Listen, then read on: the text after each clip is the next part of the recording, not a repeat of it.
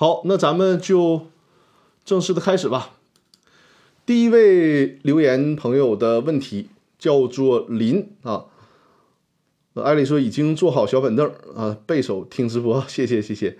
好，呃，名字叫林的这位朋友有没有在直播间？在的话可以告诉我一声。我看到你的提问，呃，林的提问呢是 A 有限公司的股东，甲担任 GP 有限合伙企业二，他这个问题啊，就是这个问题问的怎么讲呢？比较零散。我给大家总结一下他这个问题吧，我就不去不去照着念他这个问题了，不是照着读他这个问题了，否则的话，呃，他这个原文大家不太容易理解。给他这个问题翻译过来就是什么呢？A 公司 A 公司它的股东其中一个自然人股东啊，这呃这假设呢称为张三儿。张三儿这个股东呢，因为大家都知道啊，如果这个公司只有张三儿一人公司，默认是需要承担连带责任的，所以说呢，这个张三儿。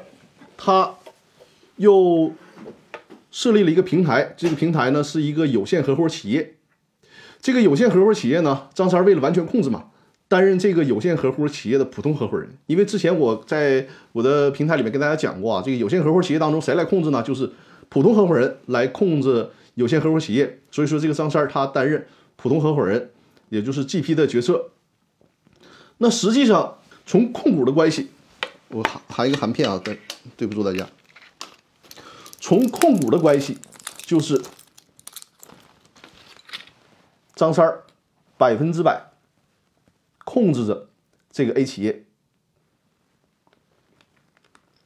那在这种情况下，算不算张算呃，就是这个 A 公司算不算是张三儿的艺人公司？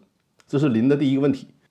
我认为啊，这个。不能称其为艺人公司，因为我们首先提到啊，艺人公司就是一个股东称其为艺人公司，但目前这家 A 公司，它是从这个形式上表现啊是两个股东，一个呢是张三作为自然人个人，另外一个就是张三所所设立的这个持股平台，也就是有限合伙企业。那么形式上它是。两个股东，实际上我们公司法里面啊，对艺人公司默认对公司的债务承担连带责任，这是一种极特殊的情况处理。因为本来这个公司制度它的游戏规则是什么？是股东承担有限责任，只是说基于为了防止艺人公司很多人啊利用设立这个艺人公司来坑害债权人的利益，所以说。法律只是做了一个特例，就是说你公司只有一个股东，那默认情况下，这个股东需要对公司的债务承担连带责任。但正因为是特例，这个事儿就是这个办法，它不能去轻易的做扩大化的解释。你像虽然刚才举的这个例子，张三实际是百分之百控制公司，但他毕竟从形式上的主体是两个，因此说不应该认定为一人公司。这也为这也就是为什么之前在我的节目里面和大家讨论过，夫妻公司算不算一人公司？因为从夫妻公司的角度，虽然是两个股东，但是显然两口子嘛，一家人，那是不是应该理解为他们是一家人，是一伙的？所以说应该是一人公司呢？在这一点上，在最高法院层面也是有争议的，不就是单纯你看最高法院的判例都会发现会有不同的认定啊，有的时候认定夫妻是。被认定为实质上的艺人公司，但有些呢认为，只要形式上它不是艺人的，就不应该按艺人公司处理。这个也是在最高法院某些法官的著作当中有过论述，包括刘俊海，就是我经常所看的公司法的专家刘俊海教授，他写的书里面，实际上很多学理上啊认为，只要形式上他不是一个人，就不应该轻易认定为艺人公司。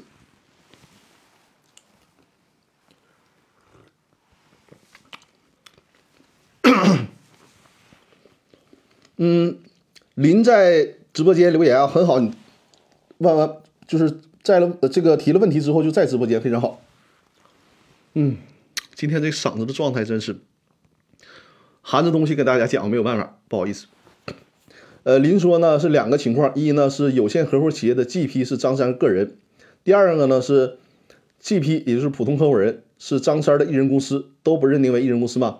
啊，你你的这个问题啊，我稍后回答。先说你的第一种情况，就说这个有限合伙企业的普通合伙人是张三个人，那我认为啊，他不应该认定为一人公司。那林呢，他的第二个问题呢，就是说变一种形式，这个有限合伙企业呢，这个 GP 也就是普通合伙人，不是个人了，而是张三所设立的一人公司，就是他原来不是我刚才讲的例子分两级嘛，现在呢分了三级了，就是这个。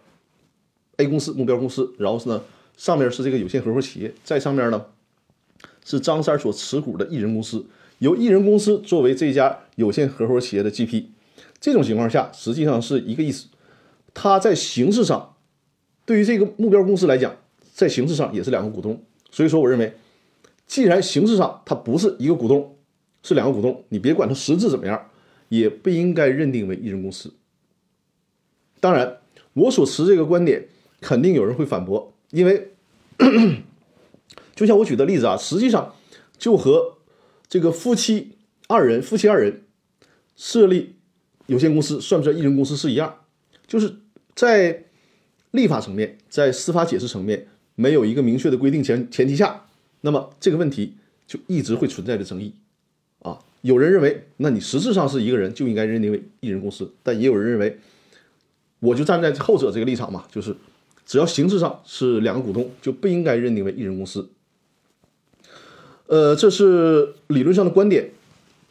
总结一下，就是说，在呃立法层面，就是在公司法层面，在司法解释层面，你没有办法找到一个唯一的准确的答案。我只能告诉你，在理论界有争议。而我呢，倾向于不应该认定为是一人公司，而且我的这个观点也是有最高法院包括一些判例。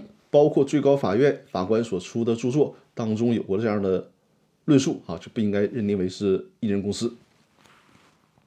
但是咱咱们从实践的角度，就是说，我给大家讲为什么说这个这个问题有争议，然后各呃不同的怎么讲，不同的主主体吧，不同的法律从业者有不同的观点。那说这些，你说你没有定论，说这些有什么用呢？说这些是让大家在实践当中。知道在这个问题上有争议，所以说在实践当中，咱们就别去非得跟这个争议较劲儿。收割机说，夫妻股东有些地方认定为是一人公司，是的。所以说呢，收割机说的这个问题啊，就即便是在最高法院的判例上，我也说了嘛，再次强调，最高法院的判例上对这个问题也是不一致的，一会儿认定为是一人公司，有一会儿认定为形式上只要不是一人公司就不是。所以说我讲这个意义是什么呢？大家要知道这个事有争议。那么在实践当中，你就别去较这个劲儿，你要你别去跟法律不完善的地方较劲儿。如果我作为律师，我给到我客户的建议，我不能说我认为啊，在理论上，呃，夫妻公司这个不应该认定为一人公司，所以说你们就去注册去吧，这是对客户不负责任的态度。如果是对客户负责任态度，应该怎么做？应该告诉他们这个问题目前在理论界有争议，所以说我建议你们就不要这么做，要改变一种方式。就是你别你非得上来，你既然都知道有争议，你非得上来你就非这个这个夫妻注册公司嘛，你别弄夫妻公司就完了，你或者是夫妻再加一个主体，或者是丈夫和妻子以外的主体设立公司，把这个争议的点给跨过去，懂我的意思吧？这就是林你所提到的问题。就刚才我说的，你这些持股结构，实际上这么复杂的持持股结构，你只要稍作调整，就可以完全规避这个问题。这里面。你掺进去任何非艺人公司的这些要素，你比如说你的持股平台，那你这个持股平台，你不要用张三儿，他已经作为公司的一个股东了。那么在持股平台上，如果是仅有这一个股东一个持股平台的话，他就不要再单纯的去做这个普通合伙人了。或者说他非要做这个普通合伙人的话，那么你这个公司再加一个股东。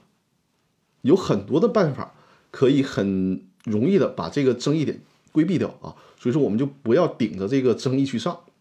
既然知道有争议，我们在实践当中就需要做调整啊，避免陷入这种诉讼的纷争当中去。呃，林说，另外实践中对于一人百分之九十九，另一个股东百分之一的股东会被认规会被认定为规避一人公司吗？呵呵。如果是一个股东持股百分之九十九，另一个股东持股百分之一，而且他们还不是夫妻关系。那如果这样都还被认定为一人公司的话，那以后这个公司制度就没法玩了，对不对？为什么我在反复强调，即便是夫妻公司都不能去轻易认定为认定为一人公司呢？这就是持和我观点一样的法学专家所持的这种见解，就是说，如果你能够认定夫妻是一人公司，就像林他所举的例子这样，那你百分之九十九和百分之一加起来算不算一人公司？百分之九十九点九和百分之零点零一加起来算不算一人公司？就没有头了。那这样的话，本来这个一人公司的特殊制度就会做无限的扩大，那有限公司的股东有限责任这个游戏规则就很容易被打破了啊。所以说啊，百分之九十九的股东加百分之一的股东就完全不应该属于一人公司，懂我的意思吧？就是这个问题绝对不应该做扩大化的解读。那如果你这么解读，其实它会没完。你比如说，你是你持股百分之七十，那个人呢持股百分之三十，然后说不行，那个人那个人是你哥们儿啊，他他什么事都听你的，自己没主见，那是不是一人公司？你要这么解释没完了，对吧？你可以把所有的普通公司都解释成一人公司。因此说，大家掌握这个原则，就是如果形式上是两个股东，就不要轻易认定为一人公司，好吧？这是对。林问题的回复啊，说谢谢张律师，不客气。呃，我看甜甜说，股权投资管理合伙企业的 LP，也就是有限合伙人离婚离婚分割，一方现金补偿的情况下，怎么评估价值？呃，这个对股权价值的评估啊，实际上你是在持股平台里去分，可能呢会更复杂一些。实际上对股权评这个价值的评估。它永远没有一个说完全标准的、完全完全公允的这个评估方式。如果是发生纠纷了，那只能简单粗暴的方式，就是看财务，查财务数据，然后查这个所有者权益，也就是我们通常所说的公司的净资产，按照这个来评估当时的股权价值来进行分割，也就是这样了啊。不是注册资本，如果按注册资本来评估股权价值的话，那就太简单粗暴了。啊，因为正常情况下，一个公司它经营过程当中，可能是当初投入一百万的注册资本，那经营了三五年以后，可能对应的这个股权价值已经达到二百万、三百万了。那还有可能另一种情况很糟糕，你投了一百万，可能这个公司所剩的价值因为连年亏损，就剩下十几万块钱了，都都有可能啊。所以说，这个按净资产还是相对公平一点。你要说按注册资本这个事儿，就明显的不公平了。实际上，我们说。按净资产也不算特别公平，但是没有办法，因为对公司的估值，它可能是要衡量它在呃这个行业的发展是朝阳产业还是夕阳产业，对以后盈利水平如何如何啊？那这个通常是投资方按照这种复杂的结构、复杂的呃概念去来进行评估。但是如果发生纠纷，你比如说这种分割财产呐，或者是股权被强制执行啊，那只能按这个相对简单、相对公允的办法，就是按。净资产的价值来进行评估，呃，在管理的基金算吗？无论是管理的什么，就是基金呐，还是股票啊，都得按这种办法。没有，就是目前来讲，从法律的强制力来讲，没有太没没有太好的办法。如果是上市公司的股票，那个相对比较简单，就是按在市场上流通，然后以这个出让的价格就可以了。那对于有尤其是有限责任公司来讲，通常仅就是。表面上比较公平的办法，就是按照这个公司的净资产，也就是 资产负债表当中的所有这个所有者权益对应那个价值来进行分割了啊。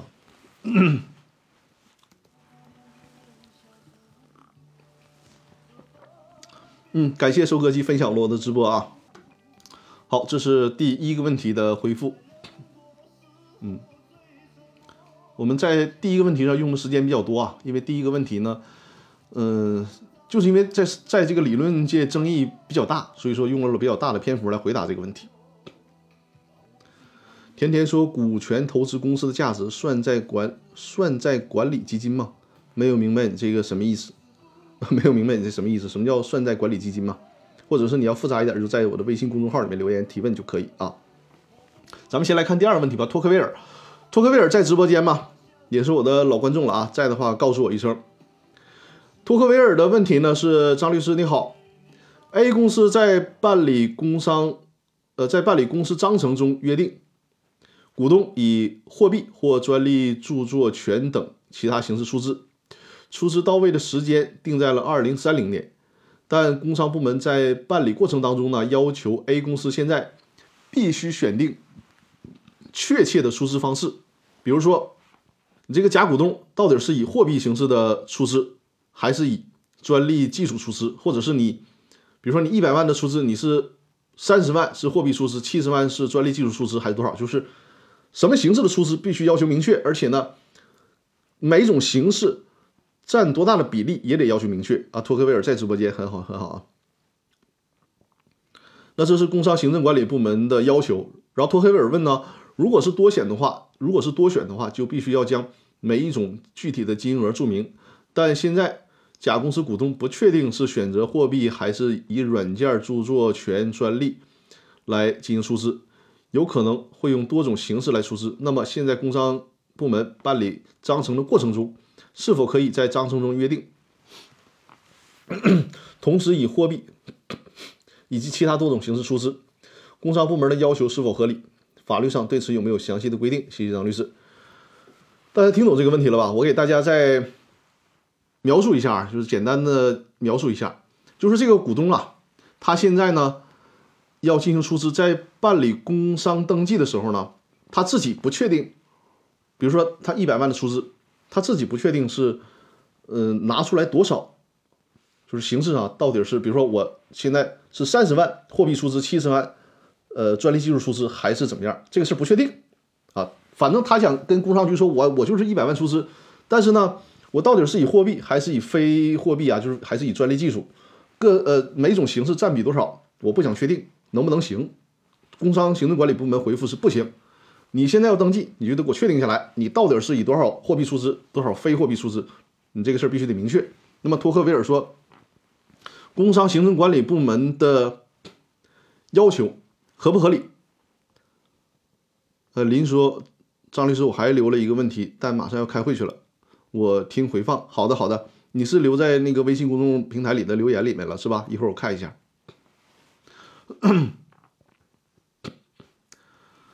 呃，大家这个托克维尔问题大家听懂了吧？对吧？就是面临一个矛盾，去工商注册的时候，人家工商说你要上我这登记，想让我这注册，你就必须得把你出资形式明确下来啊！你不能说你到时候再看。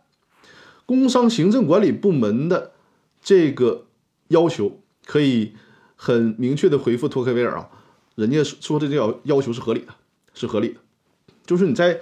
工商注册的时候，你实际上你哪怕是公司在制定公司章程的时候，你也得需要在章程上明确下来。你不能只说我出资一百万，但是我到底是以货币还是非货币出资，各占比例多少，到时候随心情，这是不可以的。就是在公司设立的时候，尤其是在工商登记的时候，你你需要把它明确下来。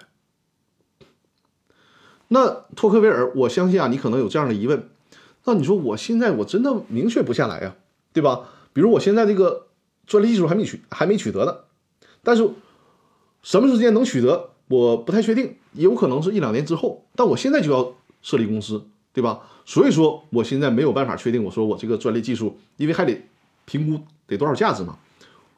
从实践角度，呃，出资人呢这种困惑也是合理的，对吧？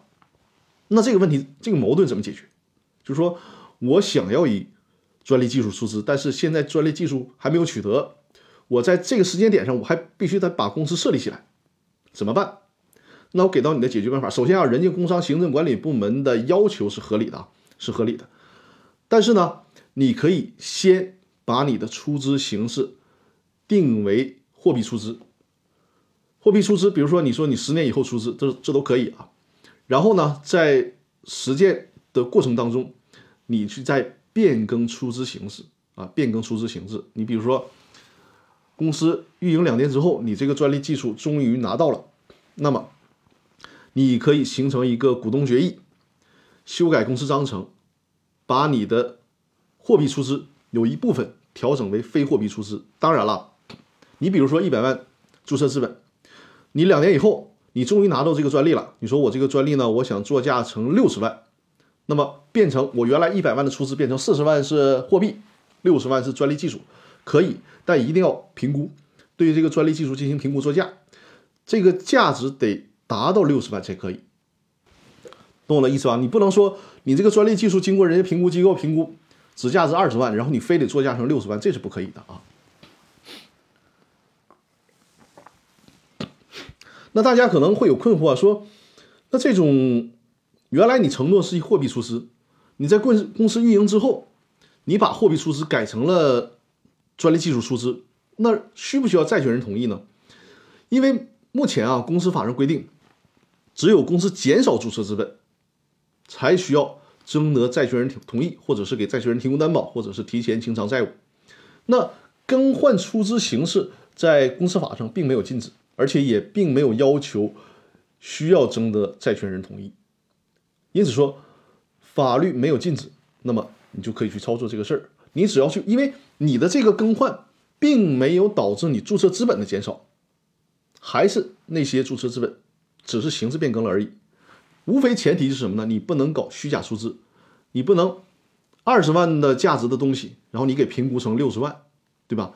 如果出现这种情况，那。你这个虚假出资的股东，甚至于说公司设立时的其他股东，要对此承担连带责任的，啊，这就是对你问题的回复，就是工商行政管理部门要求你在公司设立的时候，需要明确出资金额、出资比例、出资形式，这是合理的啊。应对问题，应对这个问题怎么解决？给到你的建议就是，如果你确定现在无法确定你的非货币出资是多少，那么先写上都是以货币进行出资。后期再进行调整啊！我看直播间有留言提问啊，我看一下。嗯，托克维尔在直播间很好啊。萌新七四幺幺说，公司准备注销，但是公司向市场销售了大量还有三年免费保修义务的产品。非货币，嗯，这个萌新，你的问题是不是没有提完是吧，萌新？这样吧，我再展示一下二维码吧啊。呃，像这种复杂的问题啊，像这种复杂的问题，你看你直播间，因为它的直播间呐，留言有字数限制，就是你超过了部分它就不显示了，怎么办？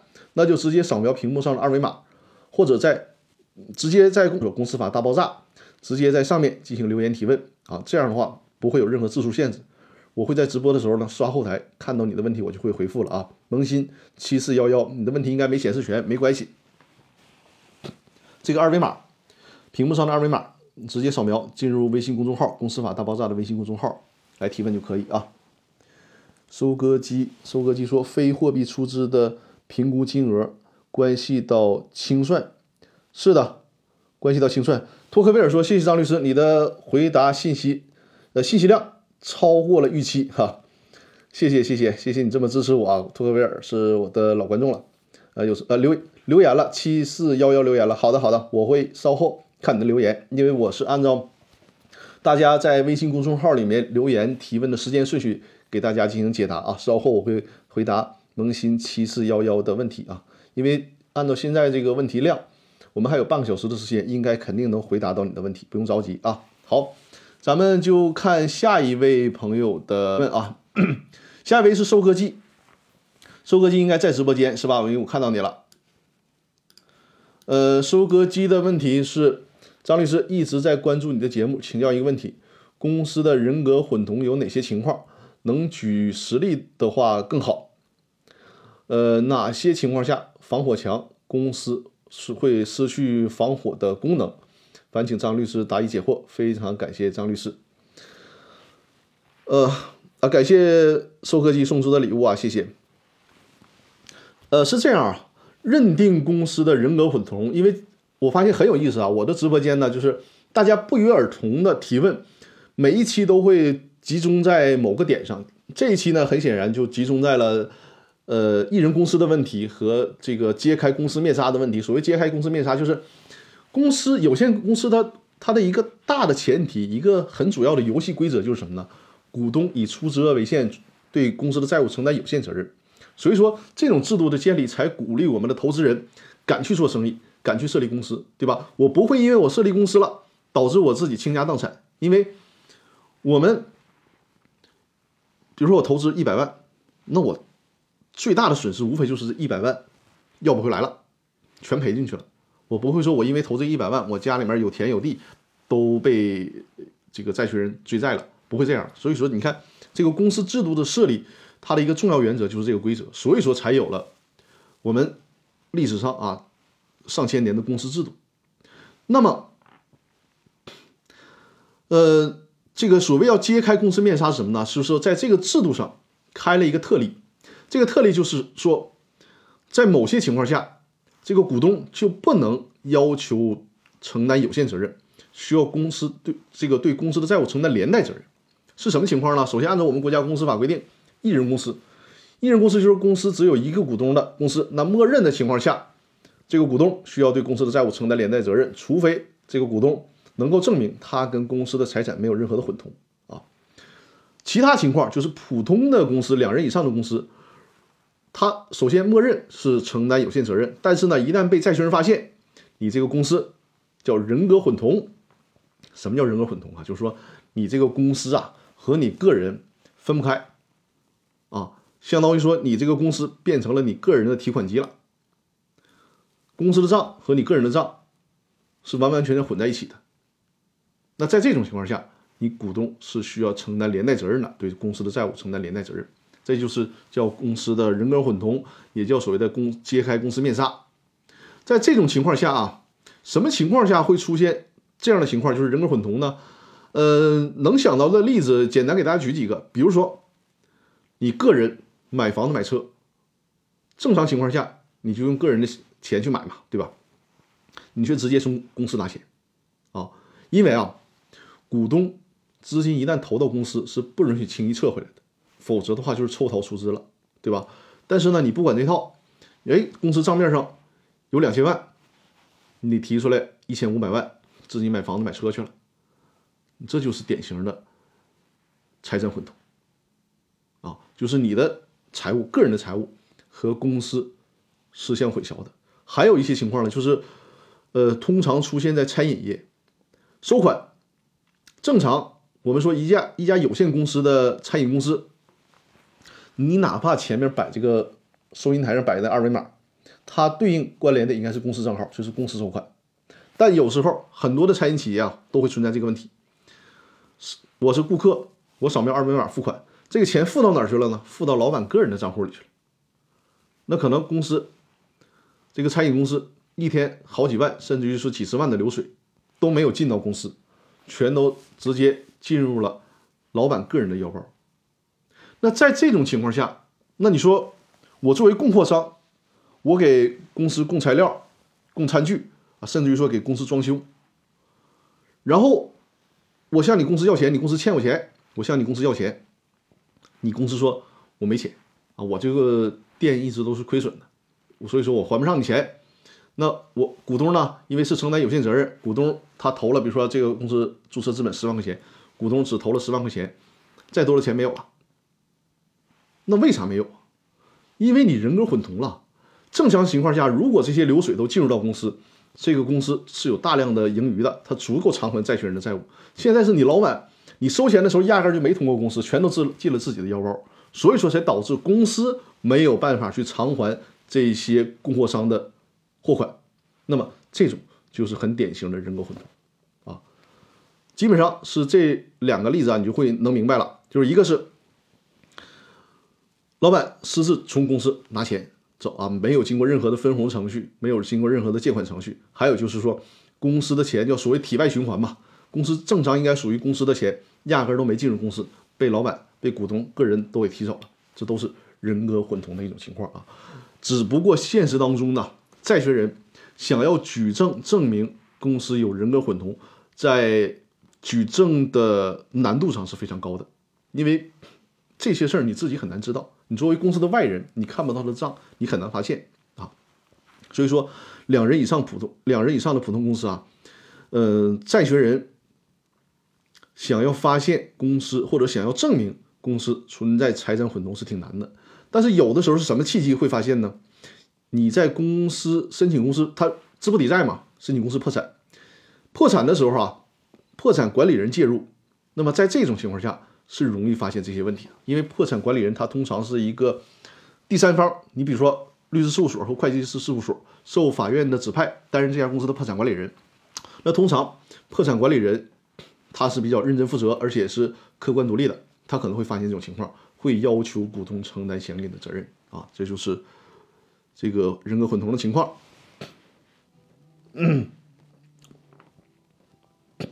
对，萌新说六五呃，萌新六五八二说体外循环，是的，是的，就这种体外循环的方式是一个比较典型的人格混同的情况，尤其是在餐饮业，这种情况是比较普遍的。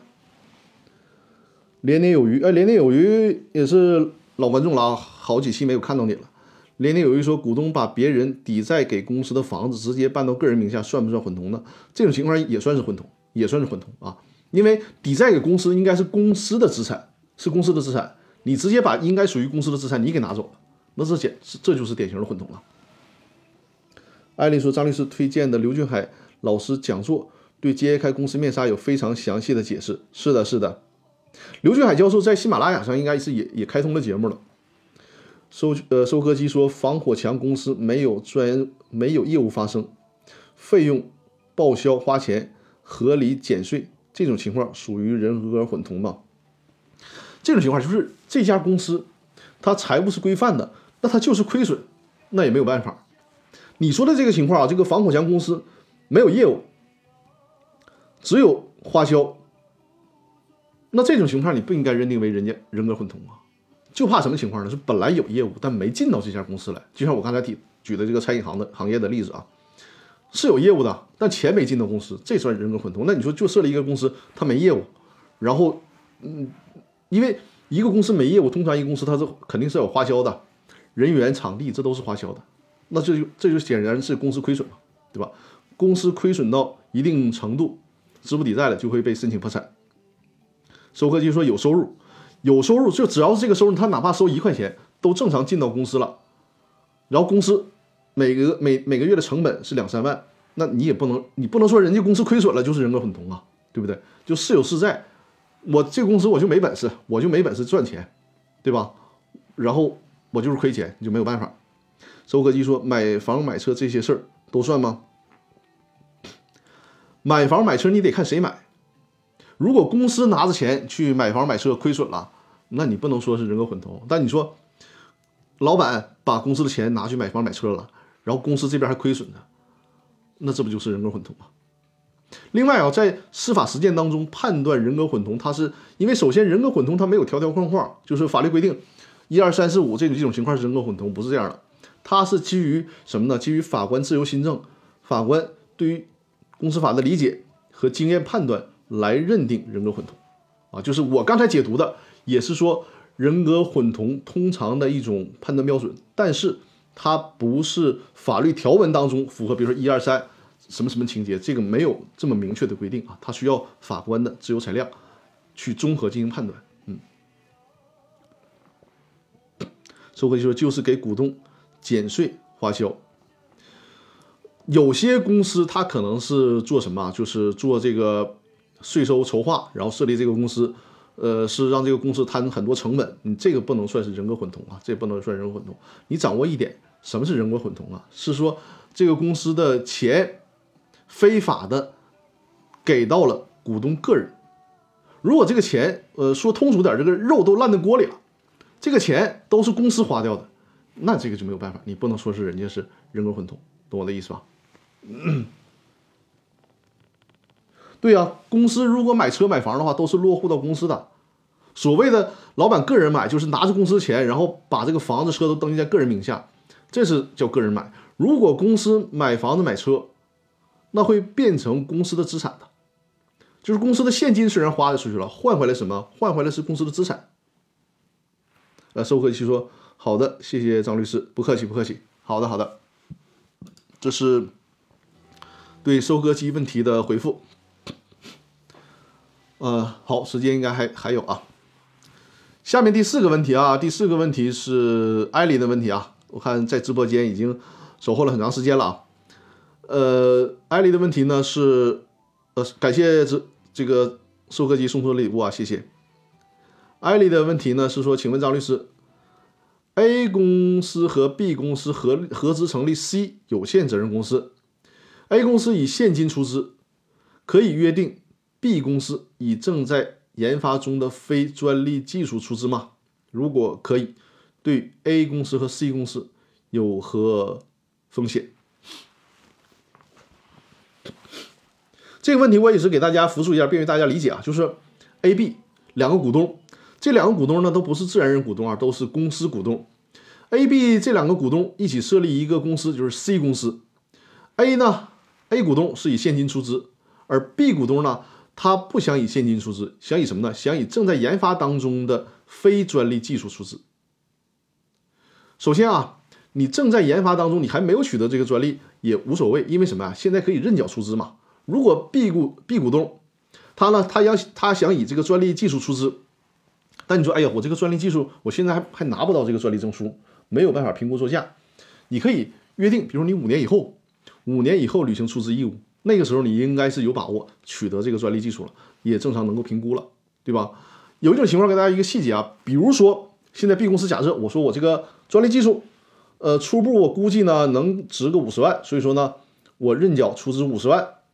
但可能真正拿到这个专利技术的时候，发现哎，评不上那么高，可能只评了四十万，还差十万，那也没有关系啊，你自己再补足十万嘛，就是用货币的方式补足这十万，这就可以了，这是没问题的。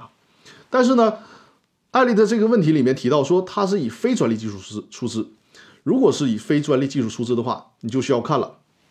实际上，只要是非货币出资，就只要是拿除了钱以外的资产进行出资。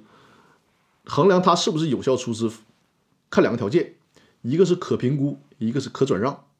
首先，它的价值能不能被评估事务所评估出来？另外一个呢，它的产权是不是可以转让的？只有符合可评估、可转让这两个要素，才能成为有效的出资形式。因此说啊，你比如说人力出资，算不算有限公司的合法出资呢？就不能算，因为人力出资，比如说我颠大勺，我是一个好好厨师，特别好啊，米其林级的厨师。但是我这个厨师炒菜这种功夫的价值，首先没有办法进行评估，而且呢，我这身本领也是没有办法进行转让的。所以说，你看人力资本的出资通常不能被认定为是有效的出资。同样，如果你是非专利技术，看看你是什么技术，你这种技术具不具备可评估的，就是你这个价值能不能评估？另外，你的这种技术能不能转让？如果不符合。这两个条数，呃，要如果不符合这两个要素当中的任何一个的话，都不能够被认定为是有效的出资啊。所以说，掌握这个就可以了。那后面的问题说，如果这种出资形式对于 A 公司和 C 公司有什么风险？我们先假设啊，先假设它的这个技术是可评估、可转让的一个非货币出资。所谓的风险是什么呢？就是它过分的这个高于实际价值。就它这个评估价值是虚假，比如说啊，它这个技术呢，真正的价值二十万，通过一些手段评估成了五十万，后来被人债权人发现了，说你这个东西啊，你最多只能评二十万，结果你相当于有三十万的虚假出资，怎么办？那出资的这个 B 股东肯定在这个差价三十万这个差价范围之内，需要补足他的出资义务，同时按照现有公司法的规定，当初跟他一起设立公司的这个 A 股东。还要对这一部分啊，就是差价的三十万承担连带责任。所以说，你看我公司法大爆炸的视频精品课里面专门有一章就讲了，就是一个不靠不靠谱的合伙人会给其他的同伴带来很多的麻烦。这就是我们国家公司法设计的，我称之为什么呢？就是一种保甲连坐的制度，需要你们其他股东一起监督这些非货币出资的股东出资价值是否合情合理，否则的话，其他股东要对此承担连带责任的啊。因此说呢。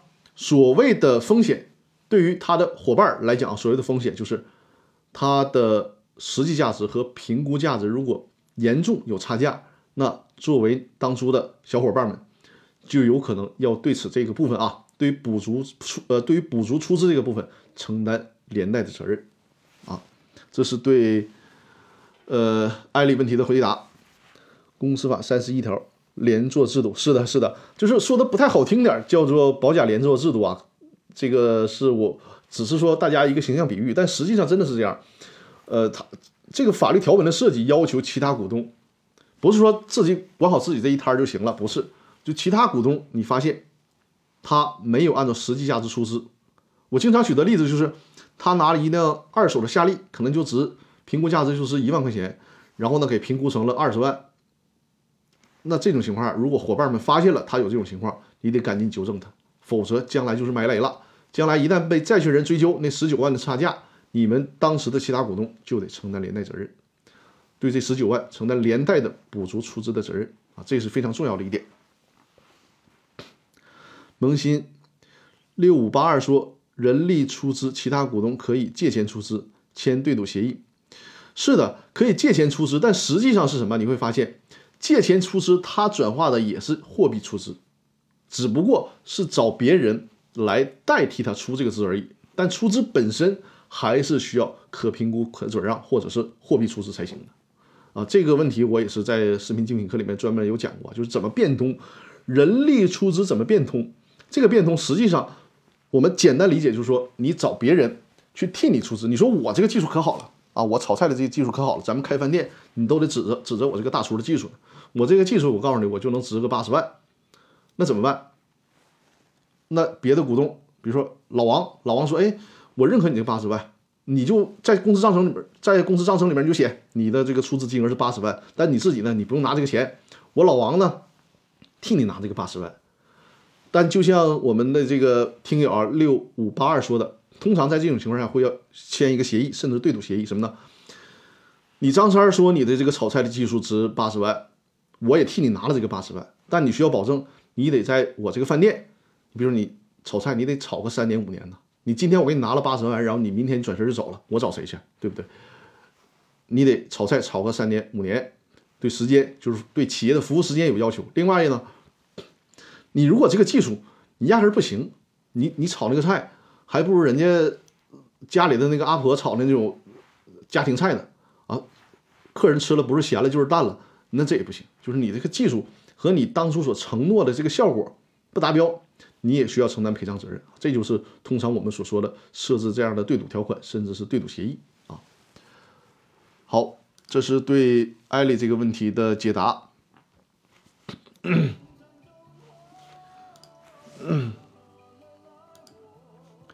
呃，这里面啊，刚才我提到了视频精品课的问题，现在屏幕上的二维码大家可以看一下，这就是。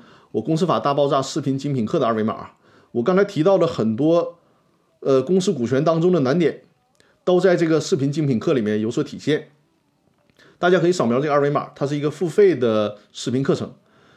目前公司法大爆炸的视频课精品课呢是卖九十九元，实际上它的原价是一百九十九元，因为目前的课程还没有更新完毕，所以说暂时九十九元出售这个课程。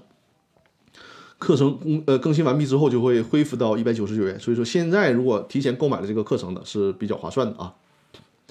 呃，在这个店铺当中呢，还有如何注销公司的课程，这是已经更新完毕的，还有电子商务法的课程。这个二维码给二维码给到大家，大家可以扫描这个二维码，进入这个我的精品课的课课程。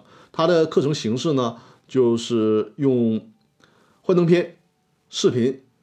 的方式给大家进行讲讲解啊，就是更加的直观和清晰。好，我们回到提问环节来啊。第五个问题是忍者不忧的提问，忍者不忧在不在直播间？也是我的老观众了啊，在的话告诉我一声。忍者不忧的问题呢，说张律师好久不见，确实好久不见啊，在直播间，哈哈啊，孩子明年高考，高考课。也是这个时间，哎呀，真的是很不容易啊。好的，好的，那今天难得在直播间，忍者不由的问题说：“张律师，好久不见，今天有个问题要请教。甲、乙两个人成立公司，甲呢占百分之五十一的股权，乙呢占百分之四十九的股权。乙是法定代表人，章程约定的注册资本金认缴到期的时间是二零三五年。现在呢，公司被乙控制着，公司经营需要钱。”乙要求甲缴纳相应比例的注册资金，甲拒绝。乙是否可以以公司的名义或者自己的名义去法院起诉甲，达到让甲出钱的目的？首先，人子不由你的这个问题里面啊，这个乙股东他持股是百分之四十九，但他却实际控制着公司，这个是怎么做到呢？是他们之间有同股不同权的约定吗？另外呢，就是按照你这个问题的理解啊，大家的出资期限都是二零三五年才到出资期限啊。忍者不由说是甲不愿意参与，所以说呢，持股百分之四十九这个相对的小股东才实际控制着公司。那么，甲乙大家的出资期限都是到二零三五年。现在呢，公司经营运行的需要资金，作为乙股东想要求甲股东提前履行出资义务，那咱先问一下，这个乙股东有没有实际出资啊？目前乙股东他自他自己是不是提前履行了出资义务？呃，忍者不由说，现在甲也不想出钱了，是吧？就是我们先说这个问题啊，如果甲不想出钱了，到了当初约定的实缴出资期限，甲该出钱也得出钱，因为这个事儿已经定了，那么大家就得按照当初的约定来。乙实际出资了一部分啊，乙实际出资了一部分，是这样。从立法的角度呢，如果他们事先没有做特殊约定，那么当公司分红的时候是按照实缴出资比例进行分红。在这种情况下，如果是股东乙，他履行了一部分的实缴出资义务，那一旦公司挣钱了，可以分红了，乙是可以优先分红的，这是对乙的好处。那在公司需要的钱的时候，乙能不能要求甲也提前履行出资义务？我说啊，通常大家注意啊，通常情况下，乙是没有这个权利的，因为大家设立公司的时候约定很好，就是比如说十年以后履行出资义务，这就是一个契约。不能说你公司经营亏损了，然后你就强迫其他股东提前履行出资义务，这是不可以的。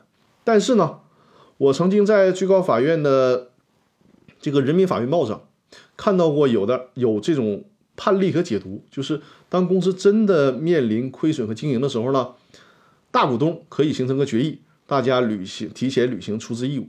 当然了，这仅仅是《人民法院报》上所呈现的呃某些法官的观点。我认为啊，我认为这个事儿是轻易不能突破的，因为叫什么？没有金刚钻不揽瓷器活。我之所以跟你合伙，我是觉得我十年以后有这个履行能力，我才跟你合伙的。如果你现在让我出资，我当初就不能跟你一起设立公司。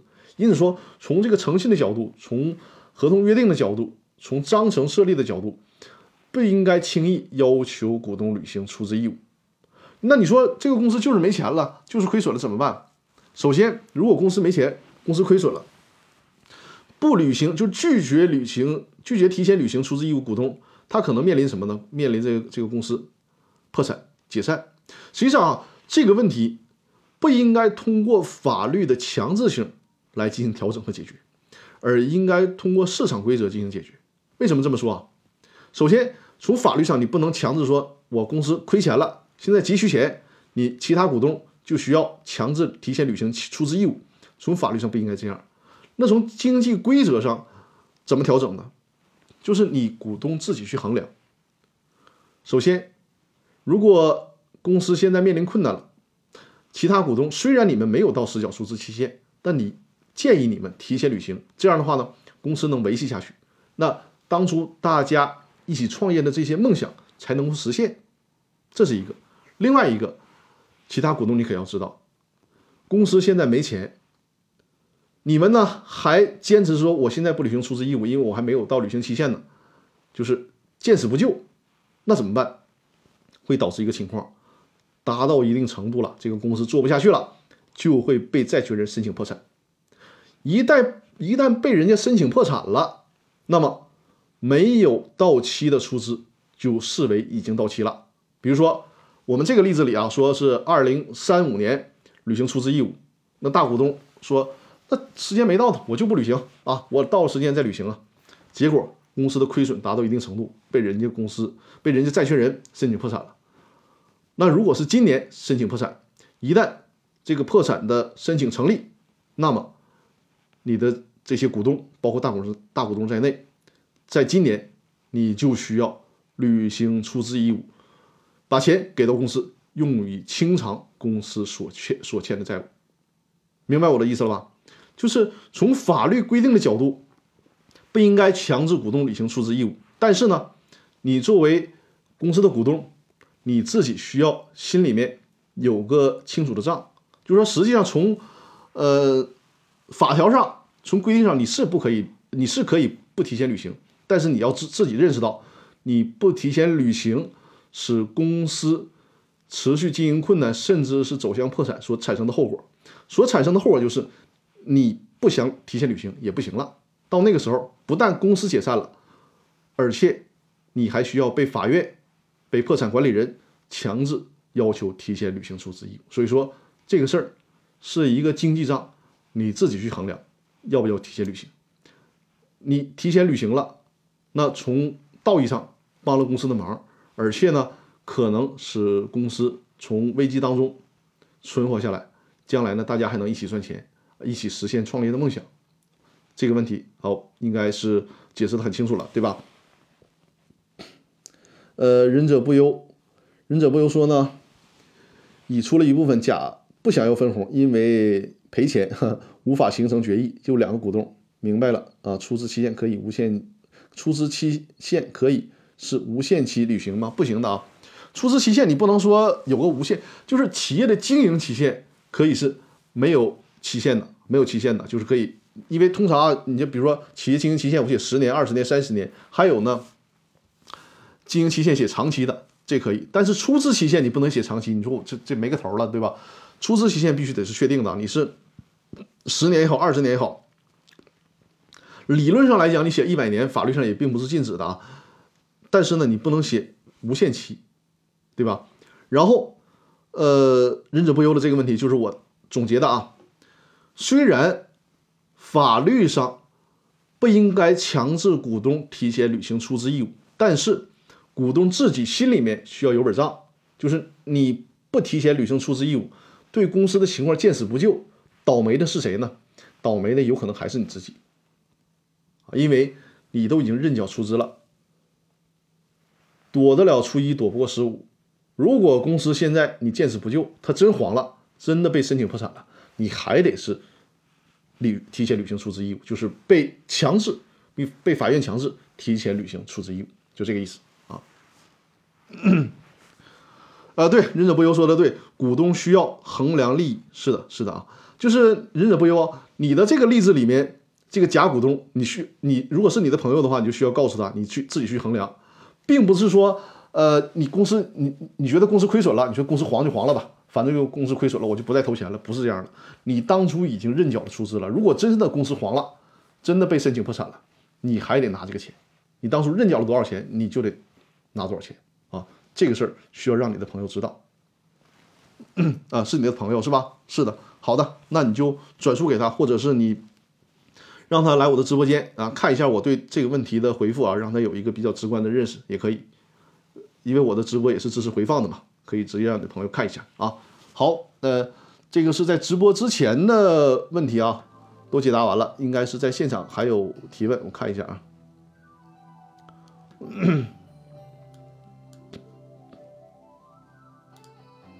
嗯，应该是有三个问题啊。哎呀，今天可能会我我我尽可能快啊，今天可能时间会延长一点。我把这个三个问题解答完，然后我们这次的直播就结束啊。今天直播间人还是挺多的。呃，这个朋友叫法律法律人啊，曾令武，在不在直播间？在的话告诉我一下啊。呃，这位朋友的问题呢是公司准备注销，但是公司向市场销售了啊。这个就是刚才在直播间那个提问没有提完的那位朋友是吧？呃，这个问题啊，我再说一下，公司准备注销。但是呢，公司向市场销售了大量的还有三年免费保修义务的产品。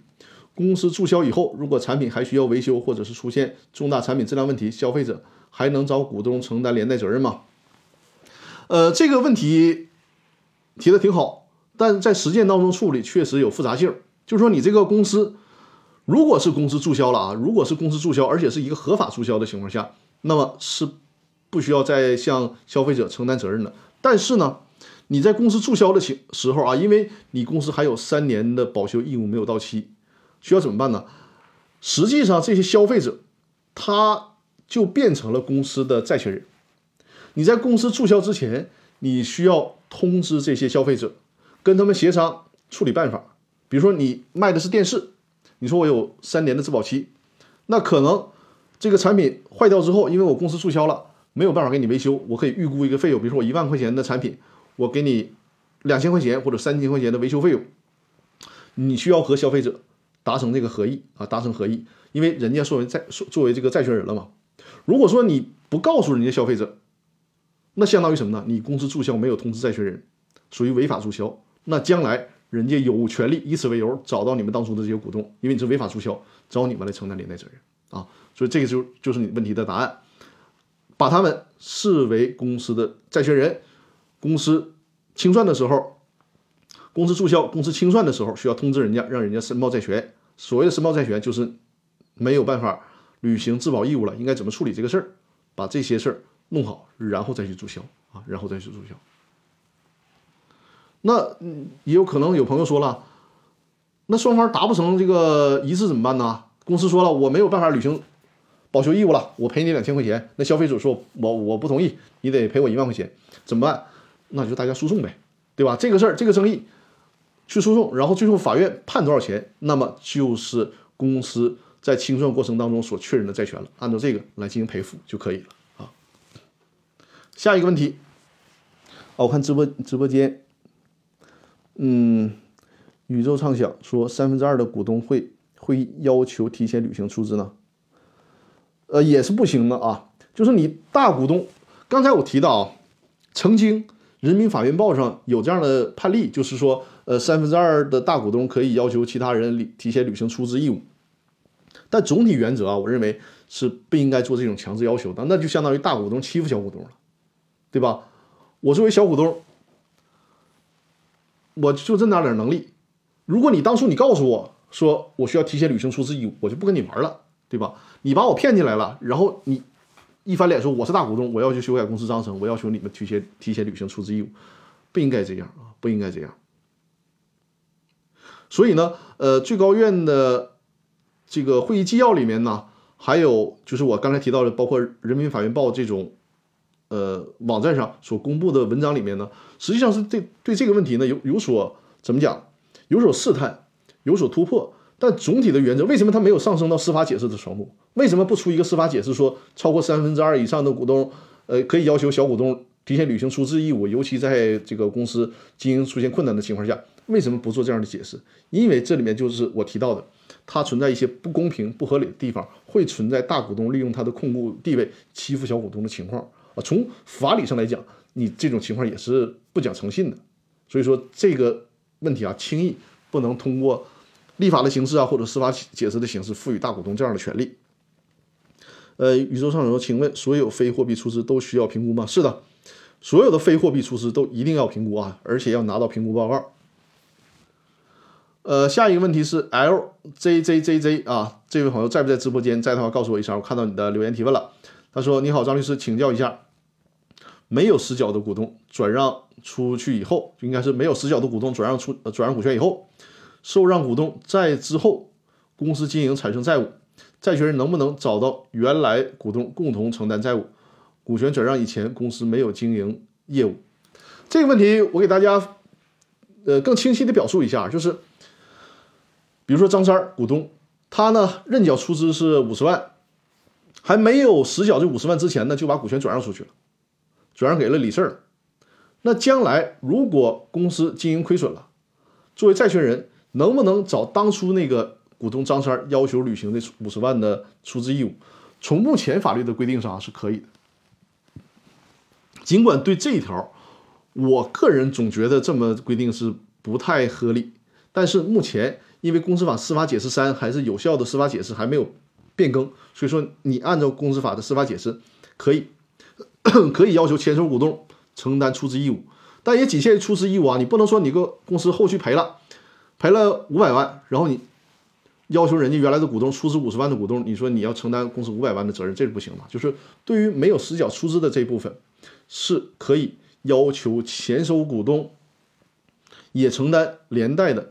履行出资义务责任的，甚至于说在公司清算的时候，更有这样的司法解释，明确规定啊，债权人可以要求前手没有履行出资义务的股东承担连带责任。所以说，在实践当中给客户的建议就是，如果出让股权的时候，想做到呃一个很大程度的安全，就是不会发生这种情况，那就是尽可能实缴出资以后再转让股权，免得这种情况的发生。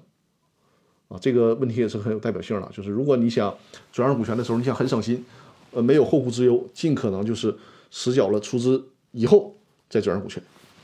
啊，这位朋友在直播间是吧？呃，我的问题应该，如果还有什么疑问的话，可以随时提问啊。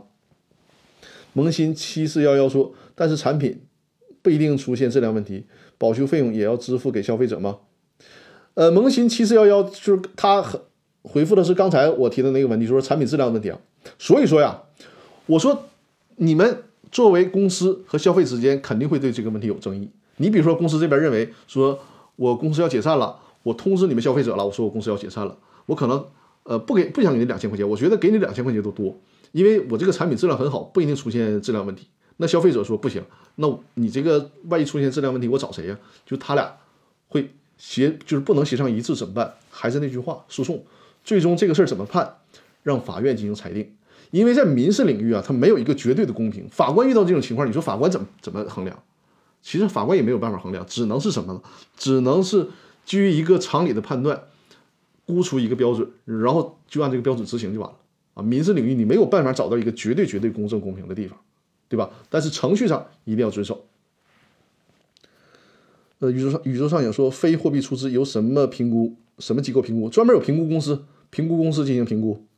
萌新六五八二说：“如果没到出资期限，不算出资瑕疵吗？还会提前，呃，还会找牵手股东吗？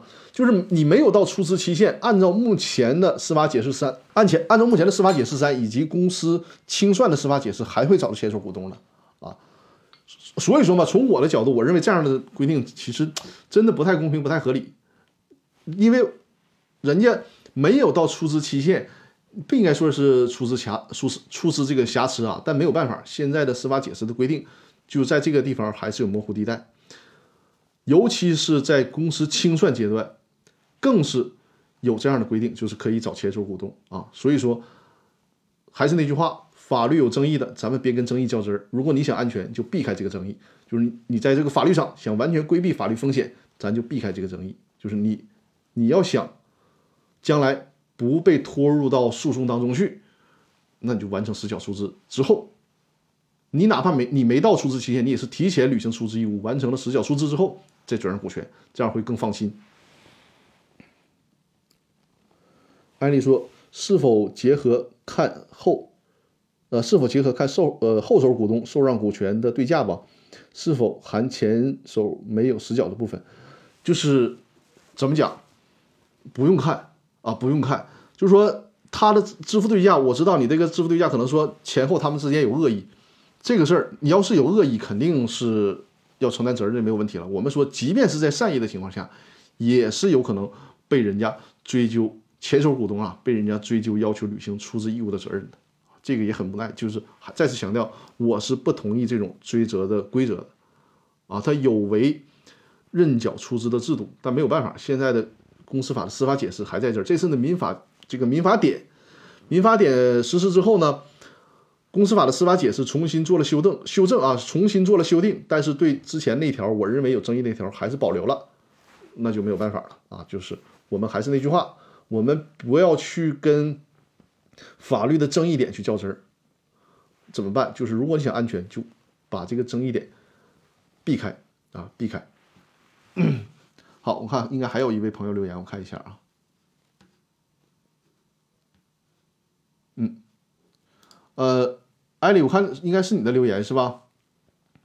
呃，如果不可以，解决方案是不是 B 股东先以货币认缴，公司章程上约定比较长的实缴期限，等 B 股东研发出来非货币出资以后，评估价值高于认缴出资额，再修改 B 股东的出资方式为知识产权出资。啊，艾丽的问题就是对刚才那个问呃问题啊，就是说，想要想要以非货币出资，比如说想要以专利技术出资，但是呢，这个专利技术还没有取得呢，而且现在也不确定这个专利技术能评估成能评估成多少钱，怎么办？通过今天的直播，给到大家了两个方案啊，两种解决方式。一种解决方式是，因为是认缴出资制度嘛，你比如。你想以非专利技术出资，你大概自己心里估一下，你说我这个非专利技术呢可能会被估值为五十万，因此说我在公司章程上还是写非专利技术出资。啊，然后呢价值是五十万，但是呢我实缴期期呃实缴期限是五年以后，那在这个五年期间你应该取得了这个专利技术了，到时候实缴的时候你把取得的这个专利技术评估作价。恰好够五十万，那就投入到公司完成实缴出资义务，这是一种方式。另外一种方式呢，就是你先货币出资，五十万货币出资，等你取得了专利技术之后呢，你再通过修改公司章程的方式，变更出资的形式，把非把货币出资改为非货币出资，也就是专利技术出资，附上评估报告也可以啊，这两种方式都可以，因为它并不是减少注册资本，所以说呢，不用征得债权人的同意啊。哇，今天超时了十分钟了，应该是没有新的留言了。我看一下啊。哇，这两期啊，这两期我们的提问都是满满的，挺好，大家挺热情。实际上，呃，明天明天是我休年假的最后一天，后天开始就正式上班。但是休假期间也并没有影响直播，因为目前也没法离开室内啊，就是不能。因为还是疫情期间嘛，不能随便出去跑，因此说我们的直播都是照常进行的。呃，我的直播时间呢是每周日晚上的八点啊，每周日晚上八点一个小时的时间，给大家讲解公司股权相关的问题啊。另外，我的屏幕上二维码切一下啊，这个现在屏幕上是我抖音的二维码啊。萌新六五八二说：“谢谢张律师在。”在嗓子不好的情况下还直播了这么久，谢谢。呃，是的，我白天其实感觉还行，可能就是因为咱北方不是冬天有暖气嘛，还是屋屋子里比较干，所以说我下次直播之前先提前喝水润好嗓，些杂音上的干扰，不好意思。呃，大家现在看到屏幕上的这个应该叫二维码吧，是我抖音账号的二维码，大家可以扫描之后关注我的抖音账号，因为我现在抖音账号呢，一个是吸粉的一个阶段，另外呢。我会把直播当中啊比较重点的问题剪辑成一两分钟的短视频，啊，大家如果是收看回放，通常需要收看一个小时的回放。那如果觉得时间紧，就想看里面的干货，那就可以关注我的抖音账号，我会剪辑成，比如说一次的直播剪辑成五六个相应重点环节的短视频，大家也可以在抖音里面看这个直播回放的短视频啊，都可以。当然了。如果大家想系统的学习，肯定是收看完整的直播是更好的。但如果真的时间很紧，就想短平快的获得一些整个直播当中的重点内容，那就关注抖音账号啊。如果是收听回放的朋友看不到这个二维码，就是在抖音里面直接搜索张根源律师啊。抖音里面直接搜索张根源律师，抖音号呢是幺八六幺幺六四五三三，嗯。好，那我们这次的直播呢就接近尾声了啊。呃，在结尾的时候再次展示一下二维码，是那个小鹅通的二维码啊。就如果大家想购买视频课程《公司法大爆炸》的视频精品课，就直接扫描屏幕上的二维码啊。这里面有《公司法大爆炸》的视频精品课，还有已经更新完毕的如何注销公司的视频精品课。如何注销公司的这套视频课程呢？大家如果有公司解散、公司注销，建议大家一定要看一下这个课程，会比较规范化的办理注销公司，免得因为违法注销，尽管公司注销注销掉了，将来还被人家追究责任啊。再有呢，另外一套课程就是电子商务法的课程，如果是大家做电商的这套课程啊。好，那我们这次的直播，呃，宇宙少女说买完了。看完再继续买，谢谢谢谢，感谢支持啊！呃，收割机说在哪在哪儿买？再次展示一下二维码吧，就是屏幕上这个二维码，扫描之后就会看到我这个小鹅通店铺，直接在上面购买就可以了。嗯，扫描这个二维码就可以。嗯，在屏幕上现在应该能看到了，对吧？扫描这个二维码就可以啊。呃，如果大家。是收听回放看不到屏幕的话呢，就直接在我的微信公众号里面微信公众号里面回复“视频课程”啊，微信公众号里面回复“视频课程”，就可以看到这个二维码了。嗯，呃，收割机刚才留言了吗？我看看。好吧，那我们今天的直播，大家如果没有其他问题，我们的直播今天就到这，就到这里了。呃，收割机，你扫描二维码是有什么疑问吗？呃，OK，谢谢张律师。好的，好的，好的，那行，好，那我就切换回界面啊。好，那咱们这期的直播呢就到这里了啊。下周日晚上的八点，下周日晚上的八点我们继续。如果大家有公司股权相关的问题啊，可以关注我的直播间。如果你身边朋友有这样的问题，也欢迎把我的直播回放啊和整个直播呀，包括我的直播账号推送给身边的朋友。呃。包括朋友圈啊，包括微信群啊等等啊，就是如果是有这样需要的，欢迎帮我多多的推广。另外一个就是可以关关注我的抖音账号。呃，宇宙上影说喝点水，早点休息，晚安，谢谢谢谢，感谢大家。呃，我退出直播需要在这个网页上，因为我现在是用是用这个推流进行直播的。稍等一下。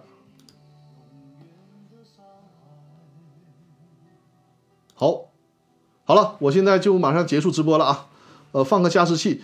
我是屋里面，我我整个屋子里面是有四个加湿器，但通常我的书房呢就不放加湿器，因为单独放书房吧，这还容易潮，就不不太好掌握。下次直播的时候，我单独把加湿器放进来吧。嗯，感谢宇宙畅想，好，感谢各位的支持啊！别忘了下周日晚上的八点，我们继续啊，继续在直播间讨论公司股权相关的问题。感谢大家的收听和收看，谢谢大家，再见，下周再见，谢谢。